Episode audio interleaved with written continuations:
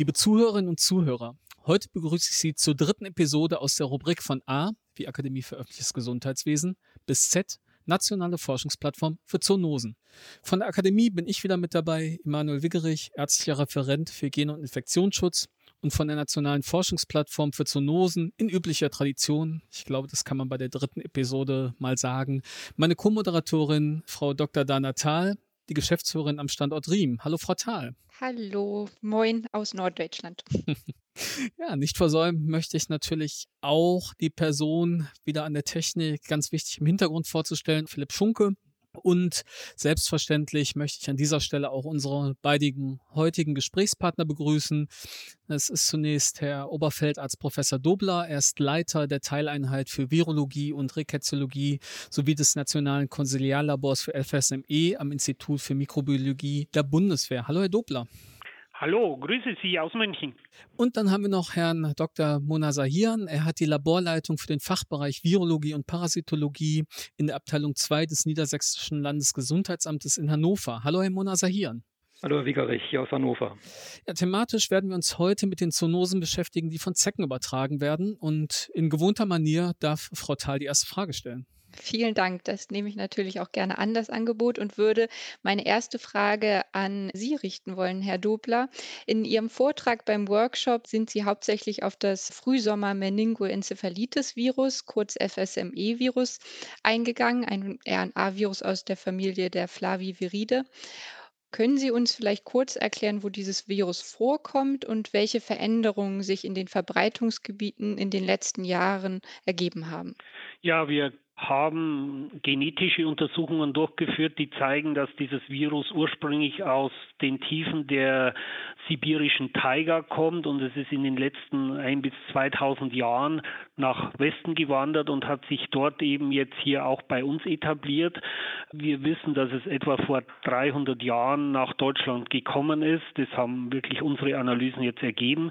Das Virus ist mittlerweile verbreitet eigentlich in ganz Nord- oder in großen Teilen Nordeuropas, also in Schweden, in Teilen Finnlands, im Baltikum, in Mitteleuropa, Deutschland, Österreich, Schweiz, in Frankreich bis zum Elsass etwa und in Südeuropa Teile in, Norditaliens, aber dann auch Slowenien, Slowakei, Ungarn ein bisschen und geht dann eben in den Osten, in die Ukraine über und dann nach Russland. Und es ist der gesamte sogenannte nordeuroasiatische boreale Waldgürtel, der sogenannte Tigergürtel, ist von der FSMI betroffen. Und hat sich das verändert oder ausgeweitet, dieses Verbreitungsgebiet in den letzten Jahren? Also wir sehen eine gewisse Ausbreitung nach Norden. Das ist vor allem an den Grenzen, also an den Verbreitungsgrenzen im Norden sehr gut zu erkennen, dass sich die Verbreitung etwa mehrere hundert Kilometer in den Norden vorgeschoben hat. Und wir glauben auch, dass das eben mit der Veränderung des Klimas in den letzten 20 Jahren etwa zu tun hat, dass es eben wärmer wird und dass damit eben auch die Zecken weiter nach Norden vordringen. Also es ist das Verbreitungsgebiet des Überträgers, der das zunimmt und damit eben auch das Virus. Ja, Herr Monasahian, vielleicht jetzt die nächste Frage an Sie. Wie in der Vorstellung erwähnt, arbeiten Sie für das Niedersächsische Landesgesundheitsamt. Wenn man sich jetzt die FSME-Risikogebiete anschaut, die das RKI angibt, dann hat Niedersachsen ja nur einen Landkreis, der betroffen ist. Inwieweit beschäftigt Sie das Virus jetzt trotzdem in Norddeutschland? Und inwiefern decken sich vielleicht Ihre Erfahrungen mit dieser Einteilung des RKI? Ja, auch wenn wir in Niedersachsen nur den Landkreis Emsland als Risikogebiet laut RKI ausgewiesen haben, bedeutet es aber nicht, dass nicht auch in anderen Landkreisen Niedersachsens FSME-Fälle auftreten können. Dies verfolgen wir seit, ja, seit 2001, alle FSME-Meldefälle. Ich glaube, wir haben jetzt roundabout 124 nachverfolgt und konnten bei 34 sogenannte autochtone Meldefälle herauskristallisieren für Niedersachsen. Das bedeutet, hier hat die Infektion wirklich in Niedersachsen auch stattgefunden und das ist ganz wichtig, um auch, äh, sage ich mal, neue Risikogebiete auszuweisen. Es gab eben Erkrankungsfälle im Landkreis Cuxhaven, in Goslar, in Hannover, in Schaumburg, Nienburg, Celle, Helmstedt, Hildesheim aber auch immer wieder Fälle im Landkreis Emsland. Und das hat eben dazu geführt, dass der Landkreis Emsland seit 2019 zum Risikogebiet durch das Robert-Koch-Institut ausgewiesen worden ist. Und nicht nur wir verfolgen das, auch das Robert-Koch-Institut registriert seit einigen Jahren solche FSME-Meldefälle außerhalb von den definierten Risikogebieten. Ne, wichtig ist dabei, dass solche Fälle sehr genau recherchiert werden müssen. Deshalb haben wir hier bei uns in Niedersachsen für jeden FSE-Meldefall einen entsprechenden Fragebogen konzipiert und darin geht einher dann der Aufenthalt des Propanten, ob mögliche Zeckenstiche erfolgt sind und aufgrund dieser Ortskenntnis, die wir uns dann erlangt haben, versuchen wir anschließend das FSME-Virus in der Zeckenpopulation auch wiederzufinden. Dies ist uns auch in einigen Gebieten gelungen. Äh, mittlerweile haben wir, glaube weit mehr als 50.000 Zecken untersucht. In den letzten Jahren in, auch in Kooperation mit dem Konsularlabor, also mit, äh, mit Gerd Dobler und auch mit der Tierärztlichen Hochschule hier in Hannover. Und da haben wir es eben geschafft, dass man auch das Virus äh, richtig klassifizieren konnte. Und wir sehen eben, dass dieses Virus eben aus Osteuropa stammt. Andere Studien, die wir ja durchgeführt haben, sind sogenannte Seroprävalenzstudien für FSME. Und da haben wir ein Projekt gehabt über einen Zeitraum von zehn Jahren bei der Risikogruppe der niedersächsischen Forstbediensteten. Das ging von dem Zeitraum 2006, 2007 bis 2016, 17. Und wir haben auch in dieser Gruppe 14 autochtone Infektionen wiederfinden können ja, unsere Ergebnisse zum Auftreten der FSME zeigen, dass eigentlich nicht nur in den ausgewiesenen Risikogebieten ein Risiko besteht, sondern auch in vielen weiteren Gebieten, die zurzeit bzw. eventuell nie als Risikogebiet ausgewiesen werden durch das Robert Koch Institut. Mhm. Es ist ja sehr spannend. Also eine Schwarz-Weiß-Einteilung in Risikogebiete und Nicht-Risikogebiete scheint da kaum möglich zu sein. Da würde ich Ihnen, Herr Dobler, gerne einmal eine Frage zu stellen. Und zwar haben Sie ja mit Kolleginnen an der Uni Leipzig eine Studie zur Antikörper-Seroprävalenz für FSME in Füchsen durchgeführt. Und welche Schlüsse konnte man daraus ziehen? Und lassen sich hier vielleicht Verbindungen zum Risiko für den Menschen ableiten oder könnte man eventuell andere Tierarten verwenden als Sentinels für die FSME in Deutschland, um diese Risikogebiete eben ein bisschen besser eingrenzen zu können? Also wie Herr Munasahian gerade schon sagte, die Risikogebiete in Deutschland werden identifiziert momentan durch die menschlichen Erkrankungsfälle. Das heißt, wo menschliche Erkrankungsfälle auftreten und wo ein bestimmter Schwellenwert überschritten wird, dann wird dieses Landkreis vom Robert Koch Institut als Risikolandkreis ausgewiesen. Und uns interessiert natürlich, ob es auch in Gebieten, die nicht als Risikolandkreise ausgewiesen sind, FSME-Fälle gibt. Herr Monasahian sagte gerade schon, wir sehen diese wir nennen das sporadischen Fälle, als einzeln auftretenden Fälle, die wir auch wirklich, was, was eben in Niedersachsen vorbildlich geschieht, auch dann zurückverfolgen und nachweisen können. Das ist kein Fall, der jetzt durch einen Urlaub äh, in Bayern oder so eingeschleppt worden ist, sondern der ist dort erworben worden und wir haben auch gemeinsam äh, schon Virus aus den Zecken dort isolieren können. Was uns jetzt interessierte war, kommt das Virus eben wo vor, wo es keine oder nur ganz wenige Menschen menschliche Erkrankungsfälle gibt. Und wir haben uns gedacht, wir untersuchen Fuchsserien. Füchse werden in ganz Deutschland geschossen. Sie werden dann äh, sind verfügbar für die Untersuchung. Und wir haben gemeinsam mit der Universität Leipzig, mit Professor Pfeffer dort, haben wir eine große Fuchsstudie mit über 1000 Füchsen, die wir auf Antikörper untersucht haben, durchgeführt. Antikörper heißt, diese Füchse sind irgendwann mit dem FSMI-Virus infiziert worden, haben die Infektion durchgemacht und haben eben das Immunsystem Antikörper gebildet. Und was wir interessanterweise gefunden haben, ist, dass die FSMI in Füchsen nachgewiesen werden konnte, wo auch noch nie ein menschlicher Erkrankungsfall aufgetreten ist. Das heißt, wir entnehmen dem, dass das FSMI-Virus sehr viel weiter verbreitet ist in Deutschland, als wir das bisher wissen, nur aufgrund der menschlichen Erkrankungsfälle. Und das ist eben wichtig zu verstehen, weil wir damit eventuell vorhersagen können, wo tritt die FSMI als nächstes auf und wo müssen wir eventuell impfen oder die Impfung empfehlen, schon bevor die ersten menschlichen Erkrankungsfälle auftreten. Also wir sehen hier einen in diesen Seroprävalenzstudien ganz, einen ganz wichtigen Teil für die zum einen Überwachung gibt es neue Gebiete, zum anderen aber auch für die Prävention, also für die Verhütung von Erkrankungen, dass es nicht erst zu Erkrankungen kommen muss bei Menschen, bevor wir aktiv werden und die Impfung empfehlen, sondern dass wir vielleicht im Vorhinein schon sagen, sagen, hier gibt es das Virus, wir sehen das Virus äh, in, in der Fuchspopulation und deswegen empfehlen wir hier auch dringend die Impfung.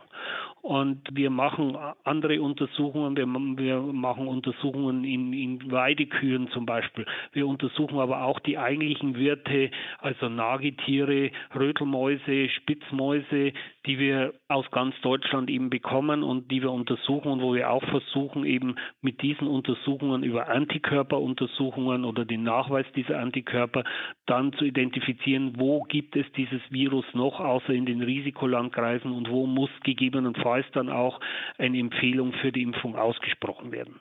Mhm. Also ein weiteres Beispiel, wo eine Zusammenarbeit von Veterinärmedizin und Humanmedizin durchaus sinnvoll erscheint. Ja, also die Kooperation mit den Veterinärmedizinern ist ein ganz, ganz wichtiger Teil. Es handelt sich ja um eine Zoonose und der Mensch ist eigentlich nur ein, wir nennen das Fehlwirt des Virus. Also der Mensch spielt für die Vermehrung und für die Verbreitung des Virus überhaupt keine Rolle. Und deswegen ist die Kooperation mit den Veterinärmedizinern und vor allem auch die Untersuchung von Tieren so wichtig, um eben mehr über die Verbreitung in Erfahrung bringen zu können. Ja, Herr Monasahian, Herr Dobler hat jetzt gerade das wichtige Thema der Impfung erwähnt. Ähm, für die FSME gibt es ja zum Glück eine Impfung. Haben Sie da einen Überblick, welche Maßnahmen der ÖGD jetzt bereits trifft, um die Impfquoten in den Risikogruppen zu verbessern? Oder gibt es aus Ihrer Sicht noch Verbesserungspotenziale?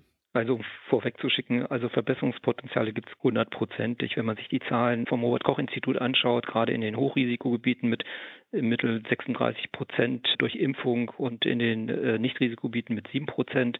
Also da ist wirklich eine Steigerung ganz wichtig. Und ich erzähle mal ein bisschen was über Niedersachsen. Niedersachsen, also für, uns kann ich sagen, dass wir über unsere Studie, die ich ja erwähnt habe, die Niedersächsische Forstbedienstetenstudie, haben wir es erreicht, nach, dass nach dem dritten Durchlauf die Impfung, die FSME-Impfung im Rahmen der arbeitsmedizinischen Vorsorge den Mitarbeitern angeboten wird. Und das ist auch sehr gut angenommen worden. Mittlerweile sind wir bei den Forstbediensteten bei weit über 59 Prozent durch Impfungsrate auch für andere Bereiche, zum Beispiel bei den Grünflächenämtern in Niedersachsen, da wird auch im Rahmen der Vorsorge diese Impfung angeboten.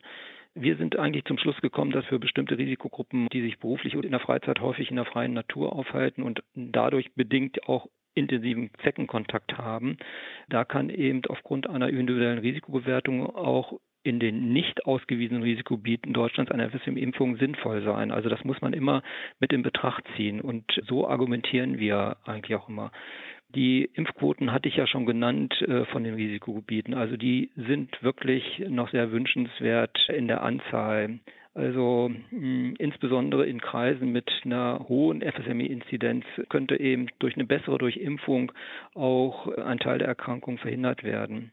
Und ich denke, gerade zu Beginn der Zeckenaktivität sollte über den Nutzen einer FSM-Impfung aufgeklärt werden, um eben eine höhere Impfquote zu erreichen, beziehungsweise um auch überhaupt die Impfakzeptanz, wie wir sie ja jetzt gerade vernehmen in der Corona-Pandemie, da ist ja die Impfakzeptanz sehr, sehr groß, ja, zu steigern. Und was machen wir hier so in Niedersachsen, äh, gerade im Bereich des ÖGDs?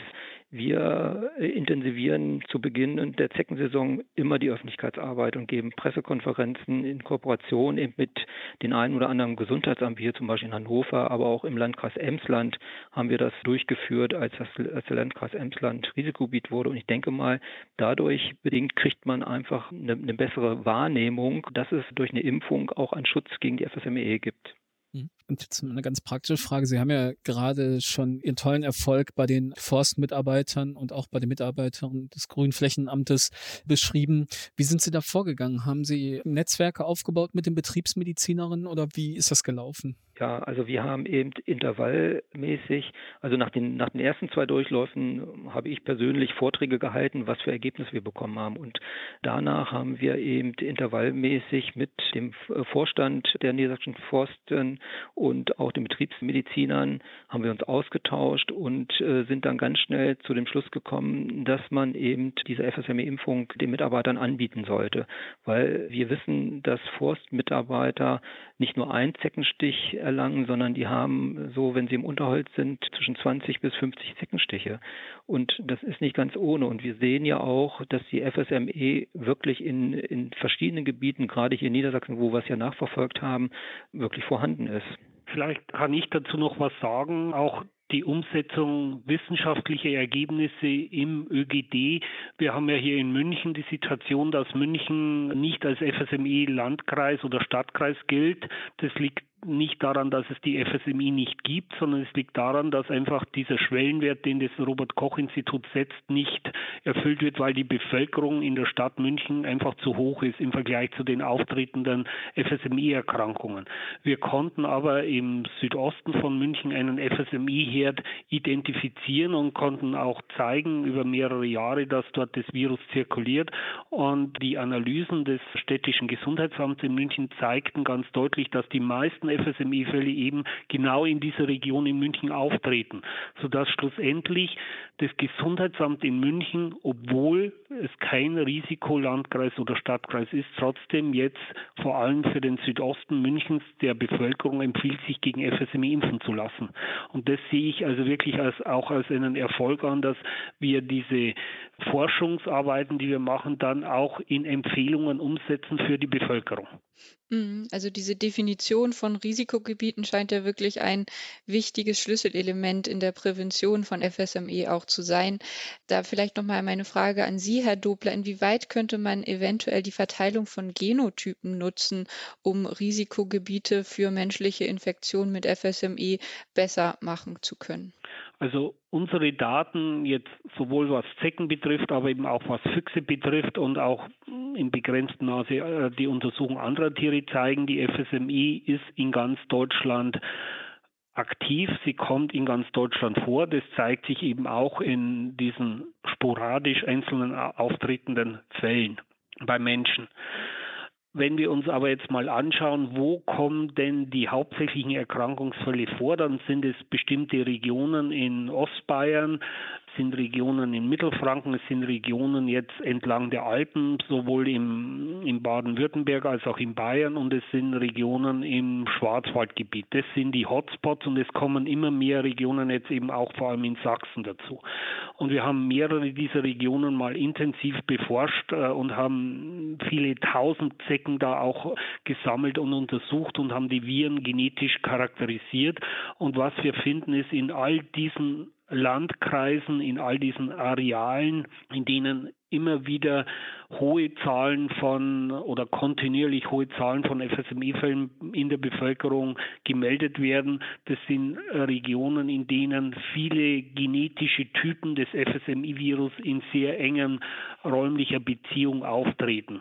Während wenn wir jetzt zum Beispiel Nordrhein-Westfalen beziehungsweise auch Niedersachsen anschauen, da gibt es in Gesamtniedersachsen bisher nur zwei genetische Typen, die über große Areale verteilt sind. Also von, man kann sagen, von der polnischen Grenze bis nach Hannover hinein gibt es nur einen einzigen genetischen Typ, den wir bisher von diesem Virus gefunden haben. Im Vergleich dazu in einer Fläche von vielleicht 10 mal 10 Kilometer im Landkreis Amberg, einem hochendemischen Landkreis, finden wir sechs verschiedene Genotypen. Und wir haben, wie gesagt, gesagt, mehrere solche Orte analysiert und es zeigt sich immer da, wo es viele Genotypen in räumlicher Enge gibt, gibt es viele menschliche Erkrankungsfälle. Deswegen ist unsere Arbeitshypothese jetzt auch zu zeigen, dass dort, wo viele Genotypen vorkommen, ein deutlich höheres Risiko für den Menschen besteht und wir wollen auch versuchen und eben testen, ob die Untersuchung der genetischen Typen des Virus Rückschlüsse auf das Risiko für den Menschen zulässt und damit eben auch Empfehlungen für die Prävention zu geben. Hm, ein spannender Ansatz und es wäre natürlich schön, wenn das sich am Ende tatsächlich als ein guter Vorhersagemarker zeigen würde. Ja, definitiv. Ich würde aber mit Herrn Monasahian gerne mal einen Schritt noch zurückgehen. Genotypisierung, da sind wir schon sehr weit. Zunächst müssen wir den Erreger ja erstmal irgendwie nachweisen. Und es gibt ja die Meldepflicht fürs FSME-Virus in Deutschland nach EFSG. Herr Monasahian, welche Herausforderungen stellen sich denn jetzt für den EGD bei dem Erregernachweis selbst? Ja, ich denke, für die Gesundheitsämter ist die Ermittlung in den FSME-Risikogebieten meist einfacher als in Nicht-Risikogebieten. Also die südlichen Bundesländer sind uns da, glaube ich, ein bisschen voraus, weil das bei ihnen schon zur Routine gehört. Nichtsdestotrotz müssen auch dort die Ärzteschaft empfänglich sein, sage ich mal, die diagnostischen Parameter auch wirklich abzufragen. Die diagnostische Nachverfolgung bei Patienten mit einer inapparenten bzw. unspezifischen Symptomatik ist sowohl, ich sage mal, für den, für den behandelnden Arzt wie auch für das Gesundheitsamt sehr schwierig. Also meist wird es einfacher, wenn der Patient auch eine Symptomatik hat und dann auch noch der labordiagnostische Nachweis auch passt. Aber es ist so bei dem labordiagnostischen Nachweis, dass das Gesundheitsamt, das ja die Meldung dann bekommt über eine FSME-Erkrankung oder Infektion, meist nur den Nachweis bekommt, FSME, IgM-Antikörper positiv. Und damit kann eigentlich das Gesundheitsamt ziemlich wenig anfangen. Jetzt beginnt es eigentlich für das Gesundheitsamt, dass sie Ermittlungen an den Tag legen müssen und dem nachgehen müssen. Also die die diagnostische Nachverfolgung, handelt es sich hier wirklich um ein spezifisches IgM, was hier äh, gegen, gegen die FSME nachgewiesen worden ist oder nicht. Und da ist es eigentlich auch ganz wichtig, dass man eine Titerbewegung im dem IgG-Antikörpernachweis, also das ist der Antikörper, der ja bleibend ist, auch zeigt. Und das wird, das muss ich einfach so mal sagen, das wird meist von den, von den behandelnden Ärzten nicht durchgeführt. Aber da muss man immer wieder darauf hindrängen, dass es laut der Falldefinition ganz wichtig ist, dass sowohl ein IgM als auch ein IgG-Antikörper nachgewiesen wird und auch die klinische Symptomatik passt. Ja, wenn jetzt zum Beispiel das Gesundheitsamt dem doch weiterhin nachgehen will, ist es ja entweder darauf angewiesen, Rückstellproben aus dem Labor noch einmal nachzutesten, wenn die noch vorhanden sind. Wenn die nicht vorhanden sind, muss so machen wir es in Niedersachsen. Dann wird das Gesundheitsamt an den betroffenen Patienten nochmal herantreten und nochmal eine Probenentnahme veranlassen, damit eben die Diagnostik wirklich bestätigt wird. Und wir wissen ja, dass man bei dieser Bestätigung der Diagnostik immer auch, gerade dieser Antikörpernachweis, immer auch Kenntnisse über eventuell im zeitlichen Zusammenhang stehenden FSME-Impfung voraussetzen muss oder aber auch andere impfpräventable Erreger, die in diese ganz in die gleiche Familie gehören. Also das ist ganz wichtig, dass man diese Kenntnis hat. Und wichtig ist eben auch, äh, dass man, und das ist ja unser, unser Anliegen vom Landesgesundheitsamt, dass man eben und auch dem Robert-Koch-Institut, und wir haben es eben gerade auch schon von Herrn Dobler gehört, dass man eben die sogenannten autochthonen Fälle wirklich explizit nachverfolgt. Und da ist eben ja das starke Engagement der Gesundheitsämter gefragt, weil wir als Landesgesundheitsamt beziehungsweise auch das Konsularlabor kann nicht direkt an den Patienten herantreten und sagen, wir möchten jetzt aber bitte schön von dir das und das wissen. Das muss immer über den kommunalen ÖGD laufen, also über das kommunale Gesundheitsamt. Die stellen eben die Kontakte her zu den Patienten und dann kann man wirklich nochmal schauen, ist diese FSME wirklich plausibel oder nicht.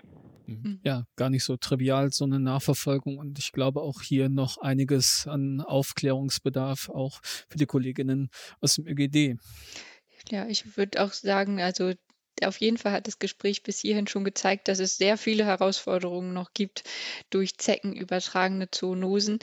Trotzdem würde ich das Gespräch vielleicht gerne abschließen mit einer Frage an unsere beiden Interviewpartner. Und zwar würde ich Sie gerne fragen, wo Sie für Ihren Bereich, also die Wissenschaft beziehungsweise den ÖGD, zukünftig die größten Herausforderungen durch zeckenübertragene Zoonosen sehen? Vielleicht dazu noch einmal ein kurzer Satz, weil wir haben ja gesehen, das kann sehr komplex sein. Vielleicht die Frage zuerst an Sie, Herr Dobler, und dann würde ich an Sie übergeben, Herr Munasahian. Also wir sehen eine große Herausforderung natürlich in der Einschleppung neuer Arten. Es ist bisher noch nicht genannt worden. Wir haben ja diese Zecken aus den Tropen und aus den subtropischen Regionen, die Hyalomma-Zecken, die vermehrt jetzt nachgewiesen worden sind in den letzten Jahren und es kann natürlich sein, dass die sich irgendwann mal hier etablieren und dann auch neue Krankheitserreger übertragen können. Das heißt, wir benötigen ganz dringend ein gutes Surveillance-System. Wir benötigen von wissenschaftlicher Seite her vor allem auch Experten, die diese Zecken noch richtig bestimmen können. Das ist nämlich auch keine ganz triviale Angelegenheit mehr. Und wir benötigen, wie gesagt, einfach gute Überwachungsmechanismen, um die Situation der vorkommend, aber eventuell auch künftig eingeschleppter Zecken zu kontrollieren, zu überwachen. Und da sehe ich auch den ganz wichtigen Schnittpunkt mit dem öffentlichen Gesundheitsdienst. Mhm. Ja, wenn ich da gleich anschließen darf. Auch das sehe ich so. Der, der ÖGD sollte sozusagen immer in Kenntnis gesetzt werden, wenn, sage ich mal, neue Erreger auftreten, gerade im Zusammenhang mit, mit Zecken. Also ich denke mal, die Erreger FSME und Borrelien, da besteht genug Kenntnis. Aber wenn es dann neu auftretende Erreger sind, dann sollte die Kommunikation zum ÖGD wirklich verstärkt werden und auch hier sehe ich eine enge Zusammenarbeit zwischen der Wissenschaft, dem Konsularlabor und auch den Landesstellen, die Laborexpertise haben, sehe ich als sehr wichtig an. Nur dadurch haben wir eben auch, sage ich mal, diese Erfolge für Niedersachsen erzielen können. Also da bestand ja schon diese Kooperation. Und äh, für uns als Landesgesundheitsamt so in die Zukunft gedacht, wünsche ich mir eigentlich eine Kontinuität in der Erfassung der FSME Naturherde. Also das ist ja doch mit sehr viel Men- und Frauenpower nur zu bestreiten. Mhm. Also da müssen wir, glaube ich, auch ganz stark äh, miteinander kooperieren. Und für den ÖGD in Niedersachsen oder auch, ich sag mal, in den nördlichen Bundesländern, so, so nenne ich es jetzt mal, die Nachverfolgung der autochthonen FSME-Fälle sollte eben entsprechend der Falldefinition erfolgen und man muss immer wieder auf eine Diagnostik hinweisen, gerade bei der Ärzteschaft in der, bei der Zeckensaison. Die sollten empfänglich werden, dass es eben bei einer entsprechenden Symptomatik auch in die Differentialdiagnose, die FSME gehört. Und ich denke mal, das ist auch so eine Aufgabe für den ÖGD, da immer wieder darauf hinzuweisen, weil die stehen in engen Kontakt mit, sage ich mal, ihren Hausarztpraxen etc. Ja, liebe Zuhörerinnen und Zuhörer, an dieser Stelle sind wir auch schon am Ende des Podcasts und ich hoffe, wir konnten Sie mitnehmen auf diese spannende Reise über die Herkunft und Verbreitung des FSMI-Virus und auch in die aktuelle Kontroverse über die Risikogebiete. Und an dieser Stelle möchte ich mich nochmal ganz recht herzlich bei unseren beiden Gesprächspartnern bedanken, die es wirklich hervorragend geschafft haben, uns zu verdeutlichen, wie toll Wissenschaft und Praxis letztendlich zusammenarbeiten können und was dabei Gutes rauskommen kann, wenn man die Ergebnisse aus der Wissenschaft wirklich in der Praxis nutzt. Ja, recht herzlichen Dank an Sie beide, Herr Dobler, Herr Mona Sahian. Ja, vielen Dank, Herr Wügerich. Vielen Dank, Frau Fatal.